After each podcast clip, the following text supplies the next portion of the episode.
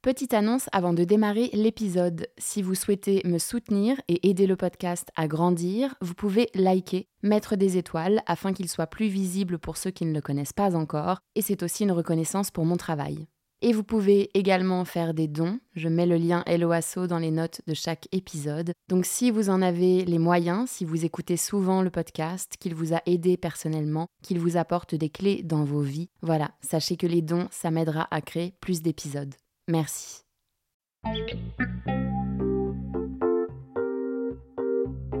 Bonjour à tous, je suis Raphaël et je vous emmène voyager avec moi dans le monde de l'ésotérisme, de la spiritualité et de l'invisible.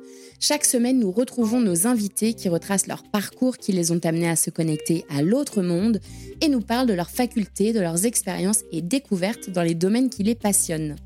Nous explorerons avec eux des thématiques comme la communication quantique, l'astrologie, la peinture vibratoire de l'âme ou encore la médiumnité chez les enfants, et tout ça de manière très terre-à-terre bien sûr.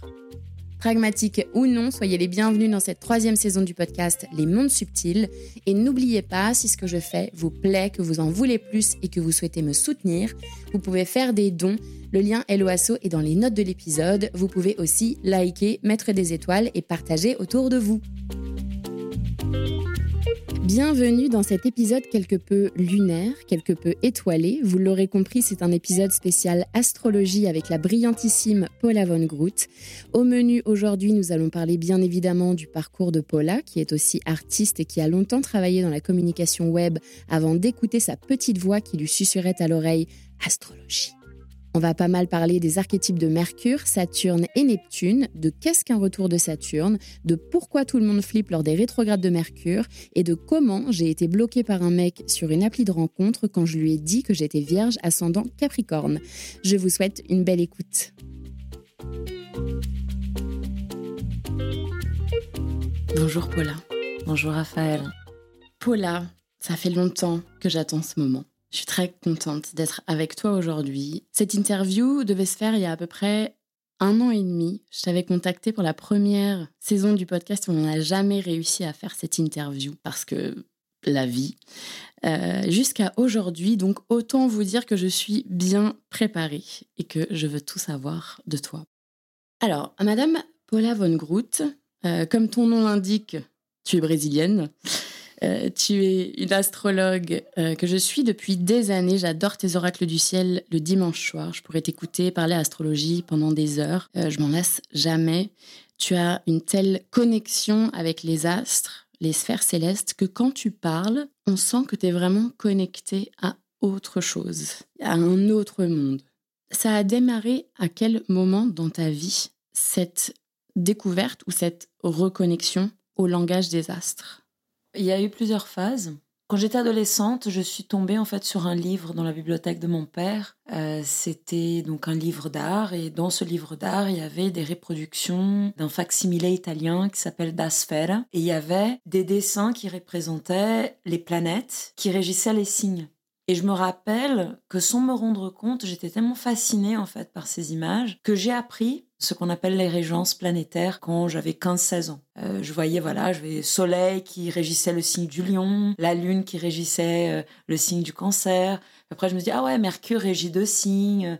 Et je me rappelle vraiment d'être dans mon lit en train de, faire les connexions comme ça. Et ça, c'était ma seule, euh, mon seul contact avec l'astrologie, c'était à travers ces images. Je lisais pas les horoscopes.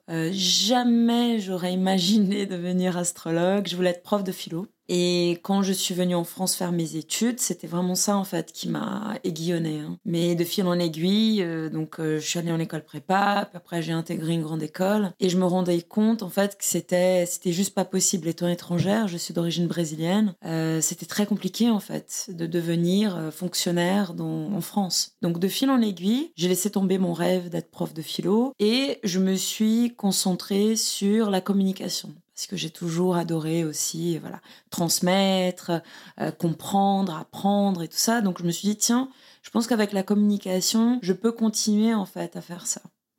Le temps passe, je travaille dans la communication, web surtout, mais au bout d'un moment, il y a eu comme une sorte de lassitude d'être tout le temps le mercure des autres. Euh, d'être tout le temps au service du message des autres. Non pas euh, que j'invalidais le message des autres. Euh, c'était pas ça, mais c'était simplement que je me disais, mais attends, mais je pense que j'ai aussi quelque chose à dire et je m'octroie pas ni la place ni le temps de le faire. Et c'est à ce moment-là où je commençais à sentir en fait une sorte de frustration qui revenait, qui grandissait pas mal. Et à un moment donné, je me suis posé la question, j'aimerais beaucoup pouvoir transmettre quelque chose, mais quoi? Et je me suis dit, je voudrais bien pouvoir transmettre un savoir qui ne se périme pas. Et c'est vraiment venant de nulle part, petite voix qui dit astrologie. Et ma première réaction, c'était mais tu n'es pas astrologue.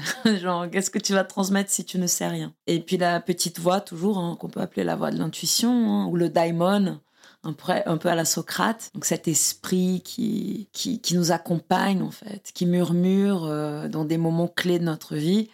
Bah, le daimon m'a dit, euh, bah, apprends. Apprends pour transmettre. Je suis vierge ascendant Capricorne. Je me suis dit, bon, si tu si tu t'y mets, il faut que tu t'y mettre sérieusement. Mm. Tu vas pas euh, euh, partir euh, dans les décors. Il faut que tu te donnes un, un programme, une méthode. Mais pardon, entre le moment où tu as 15 ans, où tu découvres ce livre chez ton père, mm. et 2017 où tu te dis astrologie, Vierge ascendant Capricorne, j'y vais, mais j'y vais vraiment. Mm. Il n'y a pas d'astro là-dedans, quoi. Bah, en fait, c'est ça la chose. Moi, dans ma façon de percevoir les choses, il n'y avait pas d'astro.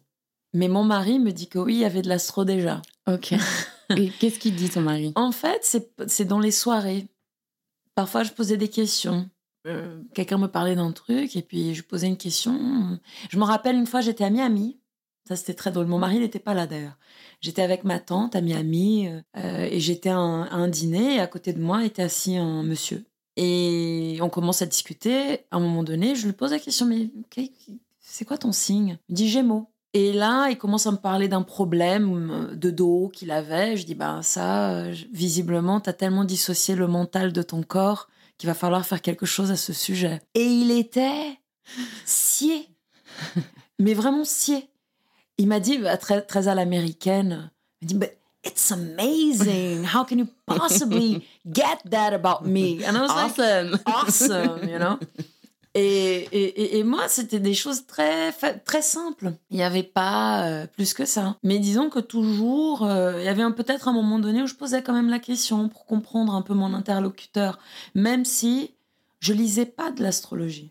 Je, je, je, lisais pas les horoscopes, euh, je, ça m'intéressait pas. Mais j'avais gardé, je sais pas d'où, ou de mon adolescence, ça. Et la seule chose que j'avais fait avant, c'était un cours de tarot avec une amie. Et j'avais trouvé ça fascinant d'apprendre le tarot. Et j'ai compris en fait qu'il y avait quelque chose au niveau de la, de la communication symbolique qui me parlait énormément. Et je sais pas pourquoi, j'ai toujours adoré l'astronomie. J'ai toujours lu énormément sur l'astronomie, énormément sur la philosophie. Et j'adore les mythes. Les mythes m'ont sauvé la vie quand j'étais enfant. Ça sent, parce que moi qui écoute tes oracles du ciel, tu fais souvent référence à ça. Mm. Et c'est tellement imagé. Mm. Et, et je trouve que c'est ta patte à, à, toi en tant qu'astrologue. Mm. Mais ça, ça sent que tu vis ça, en tout cas, la mythologie. Ah oui, euh, ça m'a vraiment sauvé la vie quand j'étais enfant. C'était ma façon de m'évader. Et donc, quand, pour une raison très mystérieuse, astrologie est apparue, je me dis, bah, ok, tu vas étudier. Et j'ai commencé à faire des recherches. Je me suis dit, bon, je vais trouver une université, euh, parce que j'ai toujours adoré étudier, donc euh, ça me faisait pas peur. Et là, je trouve la Faculty of Astrological Studies à Londres. C'était un cursus en fait sur trois ans. Et donc, j'avais deux heures de cours magistral par semaine avec beaucoup de lectures en fait. Et quand j'ai commencé les cours, je me suis dit, mais en fait, j'ai toujours baigné dans ça. Parce que l'astrologie, c'est de la mythologie, c'est euh, de la philosophie, c'est de l'astronomie. Et j'ai découvert la partie psychologique que je connaissais beaucoup moins bien. Et je me suis dit, bah, en fait, c'était tout ce que j'ai toujours voulu faire et que je savais pas. C'était, c'est un petit peu comme si l'astro, c'était la pièce manquante, en fait. C'est-à-dire que tu avais plein d'autres pièces du puzzle qui étaient déjà en place. Mm. Et là, 2017, euh, l'univers a dit, Paula, voici la dernière clé. ouais, c'était un peu comme si c'était le point focal, en fait, de tous ces centres d'intérêt. C'est que finalement, les choses s'alignaient. Tu vois, ce qui était épars, effectivement, prenait un sens. Et j'avais besoin aussi d'avoir un rapport à l'autre profond. Je, je, ça me satisfaisait plus en fait, le, côté superficiel, trop rapide, où tu peux pas vraiment te poser avec quelqu'un et comprendre qui est en face de toi. Et pour moi, l'astrologie, c'était euh, cette possibilité d'ouvrir un espace de dialogue avec l'autre où tu intègres euh, de la profondeur, en mhm. fait. Et j'avais vraiment besoin de ça. Est-ce que c'est pas un trait de la Vierge? C'est possible. Je, pense que la Vierge, en fait, elle a besoin de comprendre. Hmm. Et dans cette nécessité de compréhension, on a besoin de mettre en place des systèmes. On aime beaucoup les systèmes. Moi aussi, je suis vierge ascendant Capricorne. N'est-ce pas? On aime les systèmes. On aime les et les to-do list et les post-it. Voilà. Et, on a et, en fait, c'est ça qui est intéressant. On a, besoin en fait de créer en fait une cohérence. Pour moi, la profondeur, elle est plus, je dirais, dans les signes d'eau, notamment avec le scorpion. J'ai une Vénus qui est en scorpion. Et pour moi, je la, je la vois plus par ça. Et plus cette connexion aussi à l'invisible, et ainsi de suite. La Vierge, je dirais que si j'avais eu que, disons, parce que j'ai mon soleil qui est en Vierge, et puis j'ai mon milieu du ciel aussi qui est en Vierge, mais je suis pas que Vierge. C'est-à-dire que j'ai du Vierge, évidemment, j'ai beaucoup de balance, ça c'est mon côté artiste, mmh. certainement, mmh. et mon côté communicant, euh, et tout ça. Et puis j'ai ce scorpion quand même qui est là, qui, qui marque beaucoup cette nécessité dans les rapports de profondeur. Mmh. Et petite, donc tu, tu dis que la mythologie, ça t'a un peu sauvé la vie. Est-ce que tu penses que tu étais connectée à une certaine spiritualité déjà petite? Je suis née à Rio, mais mon père, il était en Allemagne. Donc j'ai vécu jusqu'à mes trois ans en Allemagne. Et tes parents sont brésiliens? Ils sont brésiliens. Tous les deux, ok. Et, euh, et je suis donc rentrée au Brésil quand j'avais 3-4 ans. Et je suis restée à Brasilia, qui est la capitale, jusqu'à l'âge de 10 ans. Et Brasilia est une ville moderne. Le genre de ville où t'as pas de trottoir, le genre de ville où il faut prendre la voiture pour aller acheter ton pain, le genre de ville où tu vis dans des espaces qui s'appellent des blocs, où t'es dans un appartement 302. Et j'étais très malheureuse en fait d'être dans cet environnement hyper moderne. Et je sentais qu'il manquait quelque chose, je sentais qu'il manquait de l'histoire, je sentais qu'il manquait une convivialité de rue en fait. Et ça me faisait vraiment, euh, pour moi, c'était comme une sorte de violence de vivre dans un environnement de ce type. J'arrivais évidemment petite, je comprenais pas pourquoi. Mais euh, c'était comme si, d'ailleurs je le dis aujourd'hui, c'est comme si j'avais vécu dans une colonie martienne euh, de l'âge de 4 ans à 10, quoi. Et donc c'était une période qui était très difficile. Et ma façon en fait de m'évader, c'était à travers la bibliothèque de mon père. Toujours cette bibliothèque de mon père. La fameuse. Donc il avait des super livres qui montrait voilà la Grèce. Je me rappelle, je passais des heures en train de regarder des images des îles grecques. Premier livre que j'ai lu, c'était une adaptation de l'Odyssée pour enfants. J'avais 7 ans. Et en fait, c'était la mythologie grecque qui me donnait ce, côté de dire je peux voyager où je veux en fait. J'ai pas besoin de sentir que je suis ici quoi. Donc c'était vraiment une forme d'évasion. Et cette connexion, disons, au spirituel, dans ma famille, parce qu'on est brésilien, je me rappelle quand, ma quand, j'allais à Rio, passer euh, l'été chez ma grand-mère. Euh, parfois, je m'endormais dans ses bras et elle était en train de, prier le rosaire. Donc, j'adorais la sensation dans les après-midi chaudes comme ça, d'avoir quelqu'un qui est en train de murmurer comme ça le chapelet. J'ai trouvé ça, c'est un peu une Madeleine de Proust. Et apparemment, quand j'avais 4 ans, ça, j'ai plus de souvenirs, mais c'est mon père, en fait, qui, me le, raconte euh, assez souvent. Il dit voilà, un jour, Paula, tu es venue me voir et tu m'as demandé mais pourquoi les gens ils ont peur de la mort? Et moi, je savais pas quoi dire. Mon père, il savait pas quoi dire. Il dit bah on a peur de la mort parce qu'on sait pas ce qui va se passer, euh, parce que c'est le gouffre, euh, parce que ça fait peur. et moi, je dis mais papa, mais c'est c'est bête en fait. Il faut pas avoir peur de la mort. Mais comment Mais pourquoi tu dis ça? Je dis parce que papa, on vit, on meurt, on vit, on meurt tellement de fois, mais tellement de fois. C'est tellement naturel. Je comprends pas pourquoi les gens ils ont peur. Il dit mais d'où est-ce que tu sors ça? Qui êtes-vous? Et moi c'était euh, ben papa je sais parce que j'ai vécu beaucoup, je suis morte beaucoup de fois. Et, donc je voudrais juste que les gens ils arrêtent de paniquer à cause de quelque chose de si normal quoi, c'est normal. Et là, il allait poser la question. Alors, tu te rappelles d'une vie passée? Évidemment, bah là, j'étais redevenue enfant. tu vois, j'étais partie euh, jouer.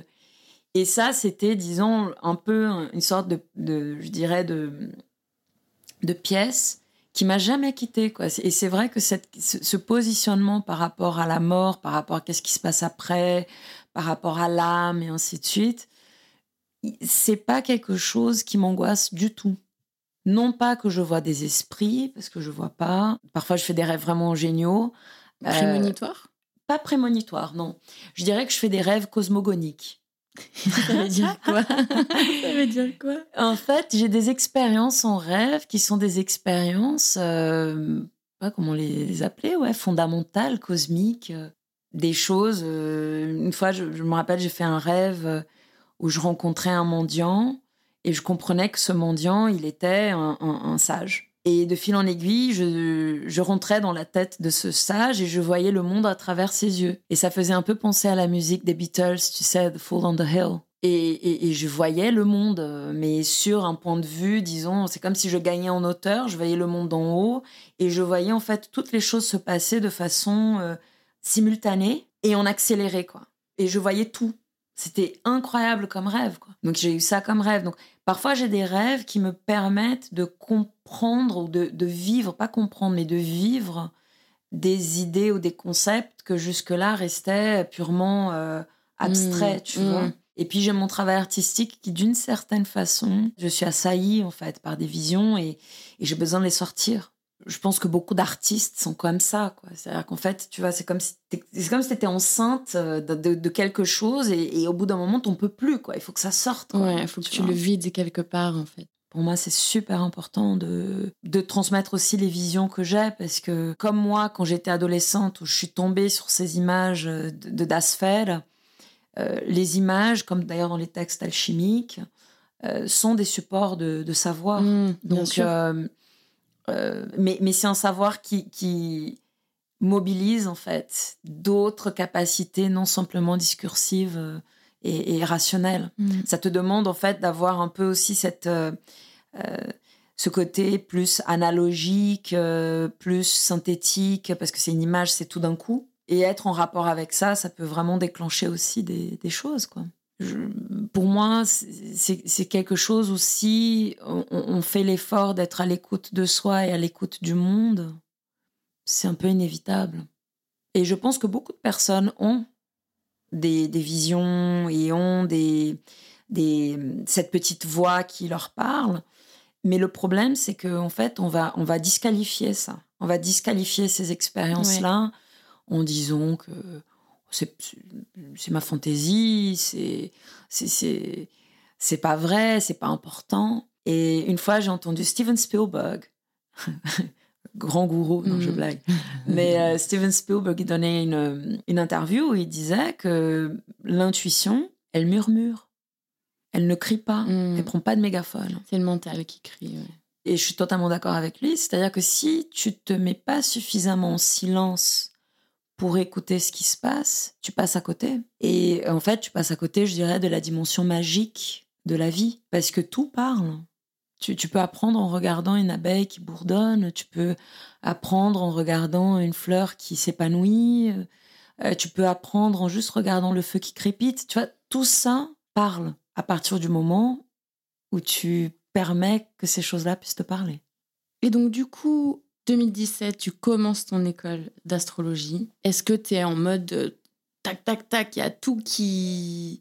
Tu vois, il y a tout qui fait sens. C'est comme si tout était. C'est comme si c'était la continuité, en fait, de tout ce que tu avais appris avant? Donc, il y avait un peu ce, sentiment de rentrer dans une maison que je connaissais déjà? I've been here before. I've been here before. Quand je voilà euh, pour, pour comprendre la pensée astrologique, euh, bah, une des périodes les plus importantes c'est quand même la Grèce et donc la période hellénistique, Platon, Aristote. Et donc c'était, je revenais en fait à mes cours de philo et ce que j'aimais en philo, euh, parce que j'aimais pas tout en philo. Mm. donc j'avais vraiment ce sentiment en fait de rentrer dans en territoire que je connaissais. Et l'astrologie, en fait, m'a permis de de mettre tout ça en ordre. Tu vois, c'est comme si tout d'un coup, je trouvais une autre façon d'organiser en fait ce savoir. C'est la Vierge qui trouve son système. Exactement. Mm. C'est la Vierge qui trouve son système. Et, ce que j'aime beaucoup dans ce système, c'est que il est d'une profondeur ahurissante. Et, et, ce que je dis aussi souvent, c'est que pour moi, quand je regarde un thème astral, j'ai l'impression d'être en train de regarder le miroir de l'âme de quelqu'un. Et c'est ce type de, de perception-là qui m'intéresse. Une âme qui s'incarne. Donc en fait, on est en train de parler vraiment euh, de l'incarnation d'une âme. Donc c'est vraiment l'idée que la mort en fait est un état intermédiaire et comment tu navigues en fait ce moment-là. Et ça m'a fait vraiment et c'est ça en fait, ça me fait beaucoup penser à Socrate qui disait pour apprendre à vivre, il faut apprendre à mourir. Et ça pour moi c'est une vérité fondamentale. Si tu veux vraiment être ici, il faut que tu comprennes que tu n'es pas éternel. Et, et, ce vouloir éternel et se percevoir comme éternel dans une incarnation, c'est finalement, c'est comme si tout d'un coup, toute la beauté du monde, euh, finalement, devenait terne. Hmm. Tu vois? Donc il y, a quelque chose, je trouve, dans, dans, dans, la manifestation, dans le fait qu'elle est éphémère, le fait qu'elle est en mouvement, qui donne du relief, qui donne justement ce côté vibrant. Et donc pour moi, penser à la mort n'est pas du tout quelque chose de macabre euh, ou quelque chose d'ailleurs qui, qui, qui m'attriste. Euh, au contraire, c'est savoir que carpe diem, quoi. Goûte ici maintenant parce que tu ne sais pas. Mm. Et je trouve ça euh, sain, en fait. D'avoir quand même cette présence de dire oui, euh, fais les choses, c'est ici et maintenant. Et donc, c'est un peu le temps de Kairos. C'est une sorte d'allégorie euh, que les Grecs parlaient beaucoup. Donc, c'est le bon moment, Kairos. Et donc, il était figuré avec une sorte de touffe de cheveux sur le devant de la tête et le, et le, et le reste du crâne rasé. Et donc, en fait, quand tu es prêt, tu peux voir Kairos qui arrive. Donc, tu le tu le prends par le, par le devant de la tête pour saisir le moment. Parce que mm. si tu n'as pas saisi le moment au bon moment, une fois qu'il passe, tu peux plus l'attraper. Mm. Donc il y a vraiment cette notion de le bon moment, de comprendre que en étant profondément ici, on est en vie. Oui. Mm. Et toi, tu t'es senti, tu as senti ça quand tu as, quand as vraiment euh, euh, embarqué dans le monde de l'astro avec cette école? Tu t'es dit, OK, c'est bon, c'est maintenant Déjà, quand j'ai commencé l'école, je dis OK, je vais apprendre l'astrologie, je vais voir si ça me plaît. Parce que toujours une certaine prudence, mm. tu vois. J'ai commencé, j'ai adoré. Donc je me dis OK, je pense que c'est ça. Ah, je pense que j'ai trouvé ma voie, j'ai trouvé mon truc. Après, il y a eu un deuxième temps où, euh, donc pendant un an, on étudie le thème astral. Et donc au bout d'un an, on est en capacité de lire un thème astral. Et j'avais beaucoup, beaucoup, beaucoup étudié. Et je me suis dit, bon, Paula, là, tu ne peux pas rester au bord du port. Tu ne peux pas faire ça. Il faut que tu te jettes à l'eau. Hmm. Il faut que tu commences à lire des thèmes. Et donc ça, c'était une vraie peur. Donc c'est comme voilà, c'est comme si j'avais appris à, cuisiner, disons, je sais pas, des soufflets pendant un an. Au bout d'un an, bah, tu es censé faire un soufflet que tu vends, que tu as... Et, c'était un peu ça dans ma tête. C'était vraiment de très vite franchir ce cap et de dire, OK, je vais commencer avec ce que je sais. Donc au début, je proposais que des thèmes de naissance très vite, d'autres techniques ont commencé à s'ajouter et j'ai pu, voilà, petit à petit, donc être plus dans les techniques en fait prédictives de l'astrologie, donc les révolutions solaires et les transits. Et ça, c'est tout. C'est comme si tout d'un coup, la, le, thème astral, qui est une sorte d'image figée, tu commençais à la, travailler en mouvement. Hmm. et c'est fascinant parce que tu vois la notion des cycles les cycles d'une vie, comprendre la qualité du moment, être en capacité de dire à quelqu'un, voilà, là, pendant cette période qui s'annonce, il y a ça qui s'ouvre, ça qui probablement va être plus complexe, mais du coup, toujours avec cette notion de navigation. Hmm. Tu vois, on, s'est toujours orienté par le ciel de façon concrète. C'est vrai, c'est vrai. On peut s'orienter. L'agriculture, euh, la navigation, les guerres. Et en fait, je trouve que c'est ultra important de s'orienter par le ciel aussi d'un point de vue interne. Mm. Euh, de comprendre la qualité du moment dans notre évolution. C'est super important. Et toi, pour toi, en quoi étudier et connaître notre thème astral, ça peut nous aider? Je pense que déjà, de se regarder dans ce miroir qu'est le ciel, il y a comme une sorte de d'exercice de vérité, d'authenticité. Tu te vois pour ce que tu es. Ombre et lumière. Ouais. Et je trouve que c'est beau. Parce que. Et, d'ailleurs, je le dis vraiment. Euh, euh, parce que voilà, peut-être c'est le côté vierge. mais je doute énormément. Euh, j'ai beaucoup des moments où je doute de moi, où il y a le côté où dis bah t'es pas t'es pas suffisamment ci, t'es pas suffisamment ça, machin. Hein. C'est le côté vierge. Ah, c'est fatigant. Hein. ouais. Et en fait, je reviens à mon thème comme une sorte de, de pense-bête, quoi. Dire, mais n'oublie pas tout ça, c'est pour que tu puisses faire ça. Hmm. Moi, je le connais très bien. Et d'ailleurs, c'est ce qui est génial avec un thème, c'est que même quand tu le connais très bien, tu peux toujours continuer à l'explorer.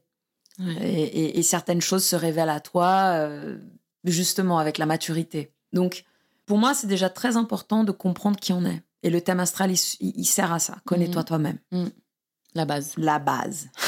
la base. La base. et à partir du moment où tu te connais toi-même, tu comprends en fait que tu n'es pas figé. Parce que le problème, il est là. Parfois, les gens, ils se disent, bah, une fois que je me connais, ça veut dire qu'en fait, je suis comme un petit papillon épinglé euh, dans une sorte de petite boîte et puis hmm. euh, c'est fait, quoi. Non. Se connaître soi-même est un processus. Et quand on se connaît vraiment, on comprend qu'est-ce qui est en lumière, qu'est-ce qui est dans l'ombre, qu'est-ce qu'on peut travailler sur soi pour continuer à avancer, euh, sur quoi on doit faire aussi la paix. Parce que souvent, euh, je pense qu'on perd beaucoup d'énergie dans la vie en train d'essayer de lutter contre des parts de nous-mêmes, alors qu'en fait, on, doit les intégrer. Mm. Euh, il faut être beaucoup plus dans un mouvement, disons, d'acceptation et d'apprentissage, d'être soi, que finalement de lutte ou d'essayer de se calquer sur le modèle de quelqu'un qui n'est pas toi. Mm. Donc, tout ça emmène, je pense sincèrement que quand on comprend son thème astral, on rentre en contact avec notre vérité. Et connaître sa vérité est libérateur, vraiment libérateur. Parce que on sort, disons, de cette, euh, de cette illusion qu'il y a un paramètre de succès, qu'il y a un paramètre de beauté, qu'il y a un paramètre euh, de joie, qu'il y a un paramètre d'amour. Non. Et d'ailleurs, quand on fait de l'astrologie, une des premières choses qui commence à poindre le bout de son nez, c'est la tolérance. On comprend que les gens sont différents et que les attentes de chacun aussi. Donc, euh, c'est dans ce sens-là où je pense que plus on se comprend, plus on devient tolérant de l'autre. Mmh. Quand toi, tu as vraiment plongé euh, dans l'astrologie en étudiant euh, à Londres, mmh. est-ce que tu as vu ton thème et donc toi, ta vérité mmh. d'une manière différente? Est-ce que ça t'a amené à certaines découvertes est-ce que tu es rentré dans une autre dimension en fait de, toi-même? Tu vois ce que je veux dire? Ouais, c'est-à-dire qu'en fait, quand, j'ai découvert mon thème, j'ai pu comprendre beaucoup de mes compulsions. beaucoup de mes obsessions. C'est toujours ça. C'est toujours pas mal, tu vois. Parce que j'ai compris en fait pourquoi j'avais ce côté euh, monomaniaque. Je suis monomaniaque, c'est-à-dire que pour moi le travail c'est l'alpha et l'oméga, au point où les gens me disaient, mais Paula, mon mari notamment, là, il faut que tu débranches un minimum. Et en fait, quand j'ai vu mon thème, je dis ah bah voilà, maintenant je sais pourquoi. j'ai tout, ma... tout s'explique. J'ai quasiment tout dans ma maison 10. Mais maison 10, c'est la maison voilà de la mission, de la carrière, et ainsi de suite. Donc j'ai quasiment tout qui est là-dedans. Hmm. Donc évidemment, donc j'ai une sorte de, tropisme à, à, surinvestir cet aspect de ma vie. Et donc, parce que je sais ça, j'ai dû apprendre en fait à créer aussi de l'espace pour d'autres aspects de ma vie. Hmm. Parce que j'ai quand même des planètes dans d'autres maisons, quelques-unes quoi, qui sont là en train de... Et des importantes d'ailleurs. La Lune qui est en maison 5, mon Mars qui est en maison 8. Si on regarde dans mon thème, je dis, ok, il va falloir aussi que tu puisses euh, investir ces autres aspects de ta vie, parce que sinon, tu, tu, tu, tu es capable de rester sur une seule chose euh, à l'exclusion de tout le reste. Donc, euh, moi, ça m'a fait beaucoup de bien, en fait, de comprendre ça. Mm. Oui, ça t'aide à prendre de la hauteur, en fait, sur euh, certaines facettes qui peuvent être un peu trop dans l'extrême. et tu dis, en fait, OK, ça maintenant, je sais pourquoi c'est là. Qu'est-ce que je peux faire pour euh, adoucir? Contrebalancer et, contrebalancer surtout. C'est vraiment cette question d'équilibre. Et, d'ailleurs, dans, dans, les techniques, dans, dans mon livre, euh, je suis tombée sur une astrologue brésilienne extraordinaire qui s'appelle Emma Costé de Macheville, qui est décédée. Elle est décédée euh, dans les années, fin des années 70. Et elle avait développé une technique qui s'appelle l'ombre et lumière. Elle parle beaucoup de cette notion d'équilibre, de rééquilibrage. Parce que si on regarde un thème de façon statique, c'est quasiment comme si on disait, bon voilà, t'es comme ça, t'es comme ça, t'es comme ça, t'es comme ça. Mm. Bon, ok, c'est fini, ciao, bye. Viens avec ça. Alors qu'en fait, dans cette perspective dynamique de quête d'équilibre, on comprend en fait qu'on peut travailler, volontairement travailler à rééquilibrer certaines choses du thème. Et cette technique d'Emma Costé de Macheville est une technique, disons, moderne, mais cette femme, elle avait vraiment un flair extraordinaire parce que là, en ce moment, je suis en train de... Euh, j'arrête pas d'approfondir. Euh, oui, c'est un truc qui, qui s'étudie toute la vie. Toute hein, la vie. Et je suis en train de, de, de vraiment m'intéresser à l'astrologie, disons, traditionnelle. Et dans l'astrologie traditionnelle, il existe en fait des techniques qui s'appellent de rémédiation. Et rémédiation, c'est face à des aspects dont on thème qui sont challengeants, qui sont complexes, tu peux apprendre en fait à les rééquilibrer. Je connais pas encore totalement comment ils faisaient ça, mais je, je sais maintenant que ça existe et je sais que c'est quelque chose que j'ai envie d'aller explorer, hmm. cette notion de la rémédiation. Ouais, c'est arrondir les angles de quand, quand c'est un petit peu trop obtus. Hmm. Et en effet, un thème, c'est pas fixe. Et moi, je trouve ça génial. Moi, on m'a fait mon thème euh, astral quand j'avais 29 ans. Genre trois mois avant un énorme chamboulement, de vie, tu vois. Et l'astrologue m'avait dit, parce qu'elle m'avait fait un truc énorme, tu vois, un dossier de 60 pages où on avait tout débriefé, elle m'avait dit, mais ça, tu vas pouvoir le garder toute ta vie, en fait. C'est ton thème. Et j'adorais avoir cette espèce de bible de moi que j'arrivais pas trop à décrypter. En fait, je le lisais, mais c'était un petit peu dans le vide, je comprenais pas trop. Hmm. Je l'ai relu plusieurs fois. Et maintenant, j'étudie euh, un peu l'astrologie euh, pour le, pour le kiff. Et en fait, je le lis tellement différemment. Et je vois mon thème aujourd'hui à presque 35 ans. Et quand je le lisais à 29 ans, et je me dis, mais en fait, ce qu'elle me disait, c'est vachement plus moi aujourd'hui que qui je pensais être à 29 ans. Hmm. Tu vois? Hmm. C'est pour ça que, par exemple, moi, je trouve.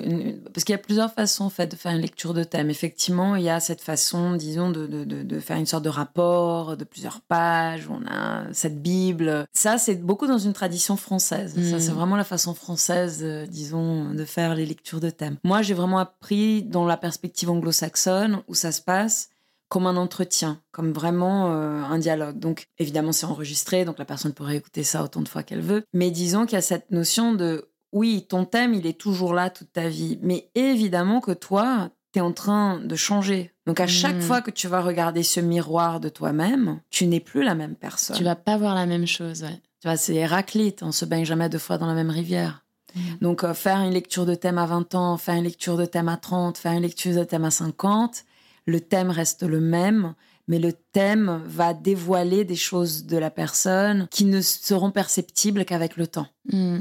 C'est comme un vent, c'est quelque chose qui s'ouvre petit à petit avec le temps. Oui, j'aime beaucoup cette image. Un miroir, c'est très important pour se regarder et mettre les idées en place. Mais tu peux pas rester fixé face au miroir, sinon tu fais ton narcisse. Mm. Et l'astrologie est un outil. Et comme tout outil, tout dépend de qu'est-ce qu'on fait avec. Mm. Donc ça peut devenir quelque chose qui enferme si on vient avec une intention euh, de contrôle, de pouvoir. Et ça peut être quelque chose qui ouvre si on vient avec une posture, je dirais, d'humilité et de et de et d'émerveillement. Parce que c'est beau aussi. Je trouve ça intéressant l'astrologie en termes de prédiction. Hmm. Euh, et là, je parle sur le plan collectif. Hmm. Est-ce que tu as un exemple en tête d'un aspect ou d'un transit de dingue où ça s'est révélé en fait sur le plan collectif? Bah, Je dirais 2020. Mars 2020 2020. Saturne. Ouais, la, la, la, la, méga concentration de planètes lentes en Capricorne. Donc, tu avais une conjonction de Saturne, Pluton, Jupiter, Mars qui est quand même venu aussi se... J'arrive les gars. J'arrive les gars. Et, et on a eu bah, 2020 quoi. Mm. Et, et, en fait, c'était un astrologue euh, français qui est décédé, André Barbeau, qui dans les années 90 avait dit ça. Il avait voilà, 2020, probablement une épidémie. Un truc. Ah, il euh, avait dit, ah, il, avait dit épidémie. Il avait épidémie parce qu'en fait, la dernière fois que tu avais eu une concentration comme ça de planètes lentes, c'était dans les années 80. Et il y a eu l'épidémie du sida. Mm. Et en fait, donc, euh, c'était pas dans les mêmes signes, mais il y avait eu cette concentration de planètes lentes dans un seul, euh, dans un seul endroit du ciel, quoi, dans un seul mm. signe. Et en fait, il a compris, il a, il a fait tout un travail comparatif parce qu'il était, donc ça s'appelle en fait de l'astrologie mondiale mm. quand on commence à regarder le collectif comme ça il a pu établir cette corrélation de quand les planètes lentes sont toutes amassées dans un signe, ben la probabilité pour qu'il y ait des catastrophes ou des épidémies euh, ou des guerres, des choses comme ça, des choses vraiment chamboulantes au niveau euh, mondial sont accrues. Sacré André. Ah, il était pas mal. Hein. Elle a vu loin. Est-ce que tu as une planète préférée? Une planète préférée? Est-ce que tu as une planète préférée? J'adore Mercure. J'adore mercurienne en même temps, t'es vierge. Ouais. Bon, disons que j'ai deux planètes que j'aime beaucoup. D'ailleurs, c'est mon, mon soleil et mon ascendant. Mercure et Saturne, mine de rien. Ouais. Ah, tu aimes Saturne? Comme quoi, hein. Mm. Euh, oui, euh, je dirais que parce que justement Saturne a toujours très mauvaise presse et à juste titre. Hein, Saturne, c'est pas exactement euh, le, le- le- le bouton train. Non. Mais je peut-être parce que j'ai un Saturne qui est exalté dans mon thème, il est très fort mon Saturne. J'aime beaucoup cette notion de construction dans le temps, du mérite, de l'effort. Donc je, je suis beaucoup dans cette euh, énergie. Mm. Donc euh, Saturne, c'est une planète qu'effectivement, bah, je, je, ouais, je, je respecte beaucoup. Mais évidemment, bah, si, je, si je devais dire celle, qui, celle que je préfère, c'est Mercure. Et pourquoi c'est Mercure? Parce que Mercure, déjà dans les mythes, dans la mythologie, j'aime beaucoup ce côté farceur. J'aime beaucoup ce côté de, de, de, de jouer, de ruser, de raconter. C'est Hermès, non Hermès. Et d'ailleurs, c'est ce rapport en fait au langage que j'apprécie particulièrement. Et, et Mercure, c'est ça, c'est le dieu en fait, voilà, des, des voyageurs, des commerçants, des voleurs et des raconteurs aussi, des conteurs. Euh, c'est- l'astrologie d'ailleurs, c'est un art mercuriel parce que on doit utiliser la parole pour transmettre des choses. Donc on est totalement sous l'égide d'Hermès, Hermès Trismégiste. Mm. Et puis euh, j'ai un j'ai à la maison une, une fois j'étais en Italie et, euh, et je suis allée en fait à Milan où il existe une boutique euh, qui s'appelle Immeneghello et c'est un peu le temple du tarot. Donc c'était un monsieur qui faisait des cartes, donc un, maître quartier hein, traditionnel. Et là-bas en fait j'ai acheté trois jeux et un des jeux c'était en fait donc un facsimilé euh, d'un d'un jeu de cartes dessiné par Montaigne. Et dans ce jeu de cartes, ben, il existe les planètes qui sont personnifiées. Et j'ai Mercure. Et il est magnifique, le Mercure de Montaigne, parce que tu le vois avec des bottes un peu comme le chaboté. Donc, il a ses bottes euh, de sept lieues. Euh, il a donc évidemment son caducée avec deux dragons. C'est même pas des serpents, mais c'est deux dragons qui Mhm. s'entrelacent. À ses pieds, on a la tête d'un monstre qui s'appelle Argos. C'était un monstre qui était recouvert d'yeux, qui euh, gardait en fait le jardin avec des pommes d'or. Et donc, Hermès, en fait, il arrive, à, grâce à la musique, à l'endormir et il aide un, un héros en fait voilà à continuer sa, sa quête. Donc moi à chaque fois que je regarde Mercure, j'ai l'impression d'être vraiment face à celui qui va me permettre de trouver les solutions. Et comme ça va vite, j'aime beaucoup ça. J'aime beaucoup ce, ce côté agile et, et vivace de Mercure. Ok. Mm. Et est-ce qu'il y a une planète que tu n'aimes pas particulièrement? C'est pas que j'aime pas, mais disons que je suis particulièrement prudente avec cette planète, c'est Neptune. Neptune, il vient te séduire, tu sais, il t'intoxique. Tu vois, c'est magnifique, tu fais des rêves extraordinaires, c'est un peu comme les vapes. Ça me fait penser un peu, tu sais, au 19e siècle, les endroits où, où les gens allaient pour fumer de l'opium. Mm. Ça, c'est des endroits neptuniens. Mm. Donc évidemment, ça, tu peux partir dans un rêve, dans un trip extraordinaire. Mais si tu fais pas gaffe, ben, t'es es attiré vers le fond, t'es attiré vers les abysses. Et Neptune, dans la mythologie, je trouve de tous les dieux, c'était le plus implacable. Il était pire que Pluton, parce qu'il était irascible, totalement imprévisible, extrêmement violent Mm. Quand j'étais en train de faire le- l'oracle euh, des constellations, je dirais que les parties du ciel qui sont les plus problématiques, les plus difficiles, sont souvent liées à un mythe neptunien. C'est-à-dire que par exemple, dans le ciel, il y a une constellation qui s'appelle la baleine. Et cette baleine, l'étoile principale est Menkar. Et Menkar, en fait, euh, signifie la narine de la baleine ou la gueule de la baleine. Et c'est une étoile, en fait, qui vient parler d'inconscient. Donc, euh, c'est le genre d'étoile que si elle est active dans, dans ton ciel, il y a toujours ce risque que tu puisses effectivement euh, ben, t'engouffrer, en fait, dans, dans, dans, dans des forces qui te dépassent. Enfin, t'es dans le ventre de la baleine. C'est important comme épreuve initiatique, mais disons que moi, particulièrement, ça me fait peur. Mais genre, ça me fait peur un peu cette, ce, ce- ce sentiment-là. Mm. Donc Neptune, c'est, je dirais, de toutes les divinités, c'est celle finalement où, j'aurais plus de prudence face à lui. Très bien. Ouais. Tu sais, j'ai regardé, petite euh, aparté, mais j'ai suivi un cours avec euh, Dimitri George Yes. sur les maisons. Là, c'était tout un cours sur la maison 1 et elle disait surtout regardez s'il y a des planètes à côté de votre ascendant parce qu'en termes de qui suis-je, ça va vraiment jouer, euh, etc.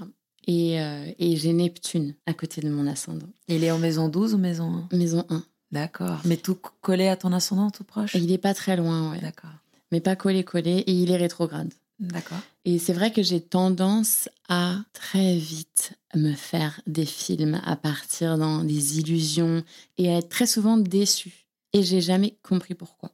Mm. J'étais comme ça. Et mais je te dis ça, ça s'est passé genre la semaine dernière ou il y a deux semaines, tu vois. Et donc j'ai fait ce, ce cours-là avec des minutes de jour, j'étais là, mon Dieu, Neptune. Donc voilà, je voulais juste te raconter cette anecdote parce que je me suis rendu compte de cette portée beaucoup moins fun que Neptune peut avoir. Et, et c'est ça la chose, hein, c'est pas pour- c'est pas pour euh, euh, c'est comme tout ar- archétype. hein. Un archétype c'est un univers. Et comme tout dans notre univers, il y a un côté ombre et lumière. Donc Neptune dans, ce- dans son côté lumineux, c'est le rapport au mystère, c'est le rêve, c'est euh, d'ailleurs tu vas avoir un Neptune proche de l'ascendant, ça donne vraiment cette capacité aussi à, à avoir aussi un aura de mystère de quelqu'un qui a quelque chose, Mm. tu vois, de où il faut aller. euh, on, on peut pas aller tout de suite, quoi. C'est-à-dire qu'en fait, c'est la personne qui décide ou pas de te laisser rentrer, quoi. Il y a quelque chose de très, euh, de mystérieux, de mystique même par rapport à l'aura de la personne. Donc ça, c'est le côté lumineux de Neptune et c'est très beau. euh, ça donne un côté quasiment comme si la personne était une sorte de diamant multifacette, quoi. Tu vois, et que- quelle est la facette que je vois aujourd'hui de toi? Et même toi, quand tu vas vers le monde, il y a un côté où tu vas percevoir le monde à travers, tu vois, des tas de miroitements différents et c'est extraordinaire, c'est très beau. Mais le problème, c'est que si on n'est pas conscient de ça, le revers de la lumière neptunienne, c'est la déception. Mm. Et c'est le côté aussi, euh, souvent Neptune, il va aussi charrier beaucoup cette notion de sacrifice. Euh, je vais sauver ou j'attends qu'on me sauve. Et en fait, en faisant ça, on rentre euh, dans le triangle de Karpman, que je, je parle tout le temps du triangle parce que franchement, quand je l'ai découvert, il m'a vraiment marqué. Sauveur, victime euh, Et bourreau. Bah oui, c'est-à-dire qu'à partir du moment où on se dit je vais sauver quelqu'un ou que quelqu'un peut me sauver, on est en train de créer une, une, une relation qui n'est pas horizontale en fait avec l'autre. Mm. Et en créant ce genre de relation, on, on est en train de forger le scénario de, de la déception. Mm. Parce qu'on voit pas, on, on ne on se voit pas et on voit pas l'autre pour ce que l'autre est. Et d'ailleurs, Ouais. parfois, on veut même pas voir parce qu'on préfère le rêve. Mm. C'est souvent ça. Je préfère le rêve à la réalité. Ouais. Et je dirais que le plus beau ici, ce serait peut-être de, de dire que ben, la réalité a sa part de rêve et qu'on peut tout honorer sans rentrer dans une dimension de sacrifice, de sauver, et ainsi de suite. Mm. C'est important. Ouais. Non, et puis je pense que c'est aussi euh, ce que je trouve rassurant avec l'astrologie, c'est que chaque archétype a son côté lumineux et son côté sombre. Donc en fait, c'est après un choix aussi de euh, choisir un peu son camp, tu vois. Et, et c'est pour ça que je trouve que connaître son thème, c'est important parce que tu, tu, as des outils pour te dire ah ok. Tu vois moi le fait de, de capter que Neptune est en maison 1 à côté de mon ascendant je me suis dit ok d'une c'est pour ça. Je comprends mieux. Donc j'ai une tendance à idéaliser à tout. Et donc maintenant j'ai un outil en fait. Enfin je, tu vois je peux dire non là euh, Raphaël arrête ça n'est pas la réalité enlève les lunettes roses tu vois Et tu vois, dans ce que tu dis, c'est vrai. hein. C'est-à-dire qu'en fait, on a toujours la capacité, toujours le, on a toujours le choix. Mais ce que je trouve particulièrement intéressant dans la façon dont les archétypes en fait se présentent dans la vie, dans notre vie, c'est qu'on va passer par le côté ténébreux. Euh, je dirais Mais surtout faut. quand on est jeune, quand on est jeune, mais oui, mais il Mm. faut- parce qu'il faut. oui il faut C'est sinon important. tu connais pas Bah oui. Euh, voilà, l'expérience du ventre de la baleine, quoi. On, on a ces expériences-là. L'important, c'est de pouvoir ressortir de l'autre côté. Parce que le, ce qui est triste, en fait, et ce qui est triste, ce qui parfois peut, bah, provoque de la peine, c'est quand tu vois quelqu'un, en fait, qui est détruit, en fait, par une épreuve euh, et qui n'arrive plus à se reconstruire. Ça, c'est, ça, pour moi, c'est, quelque chose de, de très triste. Mais quand on arrive hein, à sortir de l'autre côté et, et que du coup, on a compris que Mm. voilà, euh, ok, j'ai passé par le ventre de Menkar une fois. euh, là maintenant, je vais faire attention pour pas non plus euh, répéter les mêmes erreurs. Ben, ça donne quand même effectivement ce sentiment que ben, on est aussi capable d'agir sur notre vie. Je crois pas du tout à une astrologie qui serait purement euh, déterministe et déterminante. Je pense que le pouvoir d'agir sur la réalité, il est là. Et, évidemment qu'il y a certaines choses qui nous arrivent, qui ont l'air d'être effectivement, tu vois, de, l'ordre du fate, du destin. Mm. Et effectivement, il y a des choses qui nous arrivent qui sont comme ça. Genre, il y a des tas de choses qui nous tombent dessus. Mais on a toujours la possibilité de choisir comment on se positionne par rapport à ça, déjà un, donc c'est une posture stoïque, avoir cette euh, capacité de, se ressaisir et de comprendre qu'on a cette capacité-là. On peut aussi volontairement agir sur notre vie et dans le monde. Heureusement, la dignité humaine, elle est là. Quand on fait ce travail de vérité vis-à-vis de soi, qu'on arrête de juger les autres et qu'on comprend en fait que c'est notre posture qui finalement donnera le ton de notre vie quotidienne. Tout peut changer. Mm. Vraiment. Mm. C'est vraiment l'idée, bah, le verre, il est à moitié vide ou à moitié plein, c'est toi qui choisis. Mm. Et parfois, c'est difficile. Et, évidemment, parfois, on peut voir des thèmes où c'est compliqué de voir le verre à moitié plein. C'est compliqué. parce que... On voit des thèmes où tu dis, oh là bien là. Sûr, là, bien sûr, bien sûr. Parfois, non, mais même la personne, elle va venir de, son propre chef euh, dire euh, Ouais, j'ai du mal à avoir la foi, j'ai du mal à croire en moi. Et on peut voir, d'ailleurs, c'est souvent Saturne qui est de la, de la partie dans ce genre de choses, le coquin. Mais du coup, ben oui, c'est possible de travailler dessus. Paula, c'est quoi un retour de Saturne? Retour de Saturne, c'est ce que c'est ce que tu as vécu quand tu as fait ta première lecture de thème. T'avais 29 ans. Ouais. Donc en fait, retour de Saturne, ça se fait effectivement à l'âge de 28-29 ans. Et euh, c'est en fait, ça, ça, ça, se reporte en fait à ce qu'on appelle un cycle planétaire. C'est le temps de révolution d'une planète autour du Soleil. Donc euh, la Terre, elle prend un an pour faire le tour du Soleil. Et Saturne prend 28-29 ans pour faire le tour du Soleil.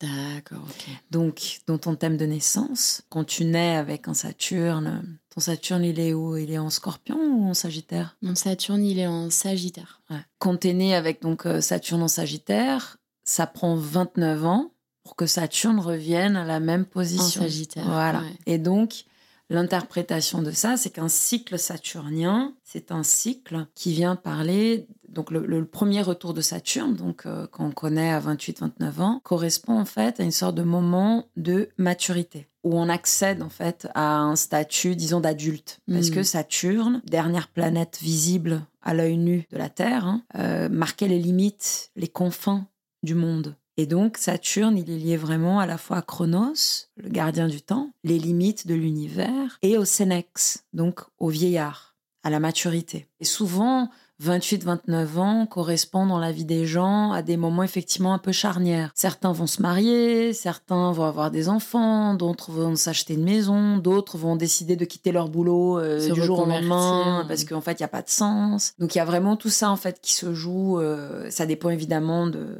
du thème de chacun, hein, mais disons que la thématique elle est là. Et donc les cycles planétaires sont très intéressants parce que ça te permet en fait de comprendre à quel moment t'en es en fait de ton évolution. Tu vois, tu as aussi besoin d'avoir euh, cette sorte de d'expérience euh, où euh, tu comprends en fait pourquoi tu fais les choses ou pas. Et c'est souvent des, des moments ouais, de charnière, souvent dans la vie des gens. Mm. Et Saturne, comme toujours, hein, c'est un peu, il vient tester, il vient nous tester. Saturne aussi, ce que je trouve très intéressant, c'est que c'est un peu un principe en fait qui vient cristalliser les choses. Si on est trop dans l'énergie saturnienne, on peut se rigidifier. Tu vois, on mm. peut être euh, totalement euh, dans le contrôle, en fait, de qu'est-ce qu'on a construit, qu'est-ce qu'on a fait, notre respectabilité sociale, euh, mon titre, ma mm. maison, mm. tu vois, ce genre de trucs. Et évidemment qu'il y a d'autres forces qui sont en jeu, d'autres cycles planétaires qui sont en train de se jouer, et des cycles notamment des planètes qui se trouvent après Saturne, Uranus, Neptune et Pluton qui viennent euh, les uns après les autres euh, tester la structure et surtout parfois détruire certaines constructions parce que ces constructions sont mortifères. Il faut, je pense que c'est un peu comme dans la formule alchimique, c'est solve et coagula. Il faut qu'il y ait dans la vie à la fois des mouvements de cristallisation, mais il faut aussi qu'il y ait des moments de dissolution. Si on est trop d'un côté ou trop de l'autre, on n'est pas dans le juste milieu. Mm. On n'est pas dans une construction vivante. On est soit dans une thésaurisation de ce qu'on a construit, avec une sorte d'atrophie euh, de notre ego ou une rigidification de notre ego quand on est trop dans le côté euh, figé. Et puis, si on est dans le côté trop dissolu, bah là, euh, y a, y y a bah là, c'est Menkar, quoi. dissolution de l'ego, folie, on s'attache plus à rien, voilà, il y a plus de, de d'encre en fait. Donc l'idéal, c'est une fois de plus de trouver le juste milieu entre ces deux forces, quoi. Et dans une vie, c'est complexe de maintenir l'équilibre. Bah oui, parce que c'est c'est comme un, comment on dit, un funambule, tu sais, qui est, constamment sur le fil et bah voilà, il y a certains moments où tu perds un peu l'équilibre ou où on se remet en question aussi, mais c'est sain, quoi. Et je pense que Saturne. Euh, je suis un peu d'accord avec toi, ce que tu disais au début de l'interview. Moi, je pense que j'aime bien Saturne aussi. Des fois, c'est un peu genre. Euh, tough love. Mais euh, sur le long terme, tu sais que c'est c'est pour ton bien, quoi. C'est oui, c'est pour le mieux. Je trouve qu'il y a beaucoup de bienveillance finalement de l'univers et, pour dire que bah oui, euh, c'est aussi normal de passer par là. Et, c'est là en fait où cette notion de prendre la vie comme un jeu. Et dans un jeu, tu sais, on s'octroie de perdre, on s'octroie de faire des erreurs, et c'est pas grave parce qu'on est en train d'apprendre. Mm.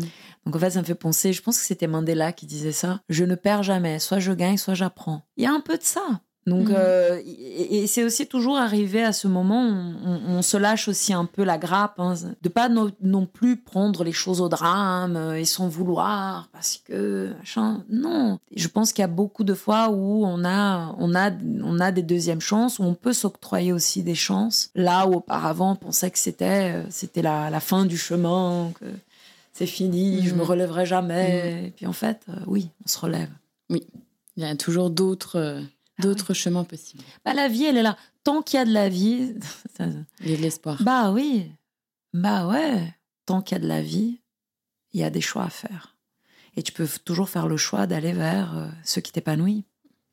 Absolument. Un petit euh, Saturn Return et c'est reparti. boum, boum, boum, comme neuf. Parce qu'il y a d'autres cycles. Hein. Il y a Jupiter aussi. Là, c'est des cycles plus sympas. Normalement. Pourquoi est-ce que tout le monde a peur de Mercure en rétrograde?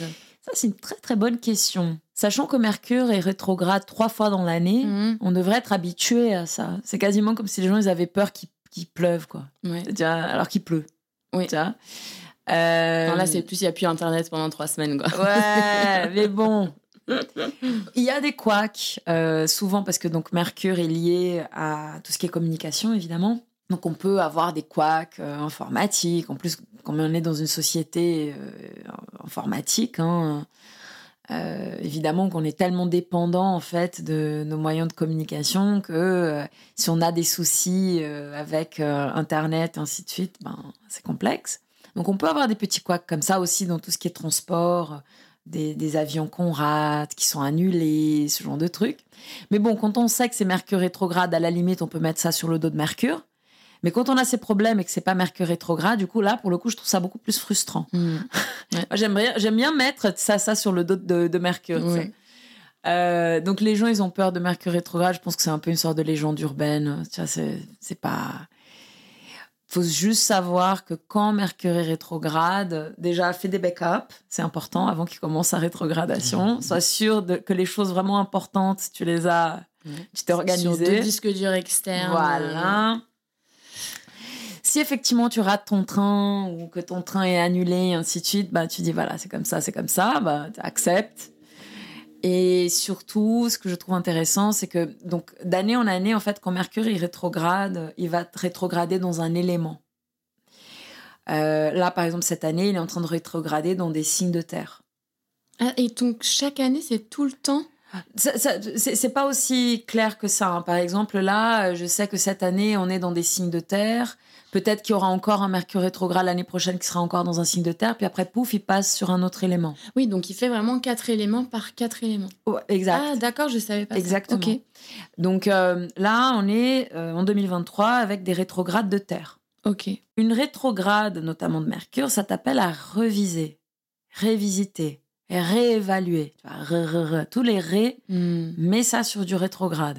Donc en fait, c'est des moments en fait où tu peux te poser pour revoir certaines thématiques. Comme on a des rétrogrades dans des signes de terre, signes de terre, c'est lié effectivement au matériel, à l'argent, à, disons, à l'aspect le plus visible en fait de nos, de, voilà, de nos vies, bah, c'est des moments qui sont très intéressants pour faire ça. Donc, par Mm. exemple, euh, revoir ta comptabilité, revoir euh, si par exemple tu as construit quelque chose euh, que tu as envie de revoir en fait, une partie de chez toi, refaire la déco, tu vois.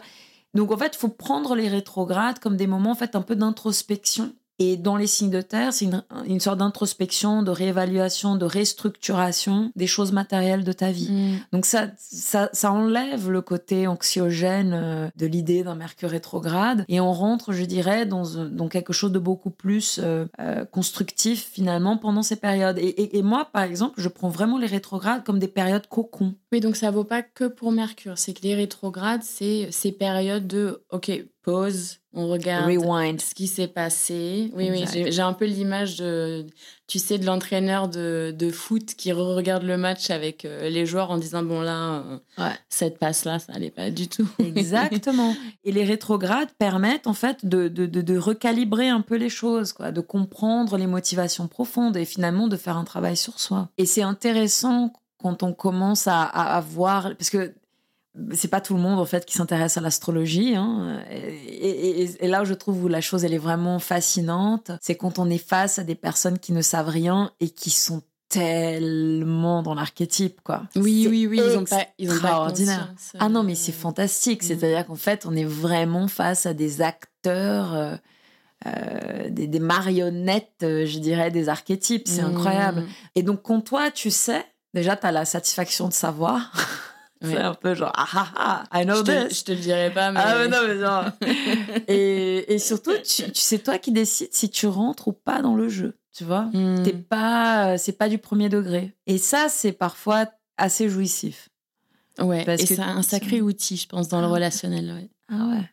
Parce que tu vois les trucs tels quels. Je dis souvent à mon mari, parce que bon, lui, il m'écoute pas, mon oracle du ciel. hein. Il aime bien l'astrologie et tout ça, mais il m'écoute pas toutes les semaines, hein, Oui. il m'a tous les jours. Et parfois, il fait des choses et je dis, mais t'es ma cobaye préférée, quoi. Parce que Mhm. franchement, je, je vois le- la signature là, machin, t'es plein dedans. Mm. Et quand je lui dis ça, il se sent, il, il se sent un peu de ça, genre, un peu genre, ok, bon, d'accord, ok, d'accord, je, je passe à autre chose alors, parce que tu m'as dévoilé. ça. Ce genre de truc. Ça m'amène à ma dernière question, qui est pas vraiment une question. Euh, J'ai une histoire à te raconter, une anecdote qui fait beaucoup rire mes amis. Et ils ont d'ailleurs euh, insisté, ma meilleure amie Alix a dit, il faut absolument que tu racontes cette histoire. Et j'ai besoin de ton avis. C'est quelque chose qui s'est passé il y a quelques années. Je vivais à Paris, j'étais sur une appli de rencontre. Et je commence à parler à un mec qui était branché astro. Rare. Et donc là, je me dis, oh mon Dieu, euh, belle pioche. Donc on papote astrologie, etc. Et donc on est sur cette, on est, on est là-dessus dans cette conversation et le mec me demande du coup mon signe et mon ascendant, qui est le même que le tien, du coup, voilà. Donc je dis bah je suis Vierge, ascendant Capricorne. Et là le mec me bloque. Mais attends. c'est même pas. Moi, je rigolais avec mes copines, mais j'étais là, mais c'est même pas le mec qui m'a ghosté. Tu vois, de euh, non, euh, ça m'intéresse pas. Le mec m'a bloqué. Genre, tu peux plus voir la photo, tu peux plus envoyer message. Cette histoire me fait beaucoup rire. Euh, cette histoire fait beaucoup rire mes amis qui me demandent à- de la raconter en anecdote à des dîners euh, des personnes que je ne connais pas. J'aimerais avoir ton avis sur, sur cette histoire. Pourquoi Pourquoi bloquer une, une vierge ascendant Capricorne? Parce que le ségré- ségrégationnisme zodiacal, malheureusement, existe. ah, ah, le ségrégationnisme zodiacal. J'adore. Ok. Ouais. Ouais, c'est c'est- c'est quelque chose qui m'hérisse. Mais en fait, c'est- typique de. Déjà, pour toi, euh, quand quelqu'un va être, disons, dans ce mouvement ségréga- ségrégationniste, c'est qu'en fait, tu es en train d'essentialiser les signes du zodiaque. Je m'explique. Dans ta tête, un signe égale une personnalité avec des défauts et des qualités. Une caricature. Voilà. Tu considères que le thème astral, c'est écrit sur du marbre. Et tu considères que tu ne peux être en contact qu'avec des gens qui vont être comme toi. Je sais pas si peut-être euh, si t'as bloqué parce que t'es terre, euh, je sais pas, je vais, je vais lui prêter peut-être une certaine sophistication astrologique, mais peut-être il s'est dit oh là là, moi je suis un signe d'air, je peux pas être avec quelqu'un de terre parce Mm. qu'effectivement air et terre sont vraiment euh, incompatibles euh, en termes élémentaires. Ok? Mais par exemple, moi je suis vierge ascendant capricorne et moi dans mon thème j'ai terre et air. Je suis terre et air. Mm. Donc moi, en moi déjà, je suis une contradiction. Mm. Et je le vis très bien, merci docteur. tu vois Il t'aurait bloqué quand même, le mec. Non, mais tu vois ce que je veux dire. Donc déjà, il y a ça. Donc en fait, il faut tout déconstruire. Déjà, les signes du zodiaque ne sont pas des personnes. Les signes du zodiaque sont des saisons. On participe à ces saisons. Donc Vierge, c'est quoi? C'est la fin de l'été. C'est le moment en fait où on comprend qu'il faut organiser les choses parce que l'automne et l'hiver arrivent. Donc c'est un signe de prévoyance, un signe de service. Donc c'est un signe qui parle de ça. Mais il n'y a pas que des personnes vierges. Il y a des plantes de la saison de la Vierge. Il y a des pierres de la saison de la Vierge. Il y a tout un univers lié à ce, à ce signe. Donc déjà ça. C'est déjà, si, déjà les gens ils, ils commençaient à comprendre qu'en fait les signes zodiaques c'est comme des fréquences, c'est comme des couleurs. Moi, je peux ne pas aimer le vert, par exemple, mais c'est pas parce que moi j'aime pas le vert que le vert n'a pas le droit de citer. Tu vois ce que je veux dire? Mhm. Parce que si on prend la roue chromatique, on comprend que la roue chromatique, c'est quoi? C'est la décomposition, disons, de la lumière blanche en des couleurs perceptibles à l'œil. euh, à Mhm. l'œil. C'est un peu la même chose le zodiaque. C'est-à-dire qu'en fait, tu vas prendre l'esprit et tu vas le fragmenter en 12. Et en fait, c'est ça qui est magnifique, quoi, parce qu'on est vraiment en train de travailler avec une roue, euh, disons, des saisons. Donc ça, c'est déjà énorme. Et donc, effectivement, quand on comprend qu'en fait, un thème astral, on est beaucoup plus que juste son soleil et son ascendant, même si évidemment soleil et ascendant sont super importants, mais on a tout un ciel. Et qu'en plus, ce ciel, il est dynamique, Mm. il n'y a pas raison de faire ce genre de choses. Ce qui m'amène à parler de synastrie. La synastrie, en fait, c'est une technique dans laquelle tu compares ton thème au thème de quelqu'un. Souvent, c'est utilisé dans la compatibilité amoureuse. Ah oui, c'est de la. Oui, c'est deux thèmes. Tu euh, compares de thèmes. Ok. Et tu vois, en fait, euh, qu'est-ce qui, qu'est-ce qui est fluide, qu'est-ce qui bloque, ainsi de suite. Déjà, Mm. faire une synastrie correctement, c'est un exercice qui est complexe. Tu prends des tas d'éléments en, en- en- en- en considération, tu Mm. vois. Et en plus, l'idée, c'est de pas arriver en fait à une sorte de, à, à mes yeux, hein, d'arriver à une sorte de diagnostic qui va dire euh, cette personne, elle est euh, totalement incompatible, ça va pas du tout, ça va vraiment pas marcher. Pourquoi? Parce que je trouve, et, ça c'est un truc, je suis arrivée à ça, non pas que je, moi je fasse de la synastrie, parce que justement la synastrie, je vais vraiment doucement, mais quand on parle d'amour, je trouve qu'il y a deux grandes catégories d'histoires d'amour. Il y a des histoires d'amour où tu es avec quelqu'un qui est comme toi. Donc évidemment, il n'y a pas de surprise. Tu sais exactement à quoi t'attendre, Mm. la personne elle fait les mêmes choses que toi, s'intéresse au même truc que toi, pense comme toi, machin, ta, ta, ta. Ça peut marcher, hein, d'être dans une relation où tu es face à quelqu'un qui est un peu ton double. Mais tu as aussi des relations qui peuvent aussi très bien marcher où la personne elle est complémentaire, où elle va t'apporter des choses que toi tu n'as pas, ou tu ne vois pas, ou tu ne comprends pas. Donc en fait, à partir du moment où tu comprends ça, moi, je ne vois pas pourquoi il y aurait ségrégation. Tu vois, parce que pour moi, la ségrégation... Et, vraiment, je, je- je suis arrivée à, à ce terme parce que je trouve ça scandaleux, en fait, de, de, de, de ghoster ou de bloquer quelqu'un à cause de son signe Mm. solaire. euh, c'est c'est tellement... euh, je trouve que c'est violent. Euh, je trouve que c'est c'est c'est race bitume. euh, je trouve je trouve que c'est c'est bête en fait. Oui. Après, là, c'est plus. C'est la réaction qui m'a. Non, mais- Puis le mec, ça faisait euh, 30 T'imagines minutes qu'on se parlait, tu vois, je m'en fiche. Mais en fait, ça m'a fait rire et je me suis dit, mais mon Dieu, enfin, C'est n'importe quoi. tu vois, j'étais vraiment surprise et. euh, Non, mais c'est bien que tu as pris ça à la rigolade, tu vois. Mais en même temps, je trouve que c'est significatif de- d'une vision de l'astrologie.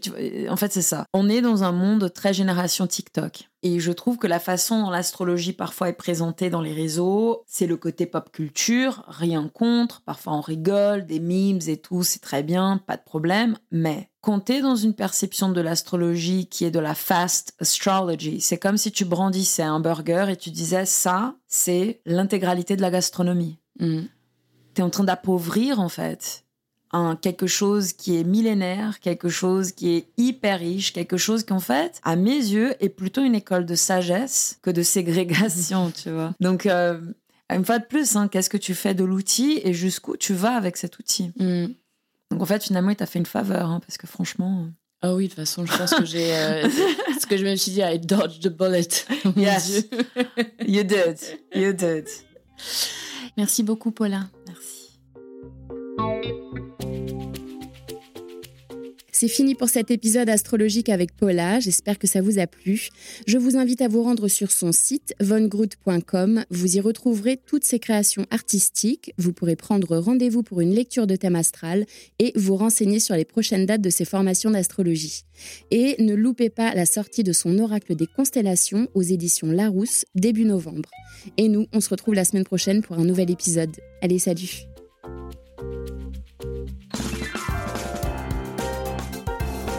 Le podcast Les Mondes Subtils est disponible sur vos plateformes d'écoute préférées, Apple Podcast, Amazon Music, Spotify et YouTube. N'hésitez pas à le partager autour de vous et à mettre des étoiles. Je voudrais remercier plusieurs personnes sans qui ce projet n'aurait pas pu voir le jour. Merci déjà à tous les invités pour leur temps, leur confiance et leur bonne humeur. J'ai vraiment adoré mes moments avec chacun de vous. Un grand merci à ma chou, ma sœur de cœur, Alix de Crécy, qui s'est occupée de la stratégie digitale et qui m'a poussé à aller au bout de ce projet. Un grand merci aussi au brillantissime directeur artistique Éric de Crécy pour toute la création visuelle que je trouve tout simplement sublime. Merci à Alice Krief des Belles Fréquences qui a réalisé le mixage et réparé mes petites erreurs. Merci à ma sirène Marie Sala pour son écoute et son soutien. Et enfin, un grand merci à Baboun et Mamouchka de toujours me suivre dans mes aventures folles. Allez, salut, à la semaine prochaine.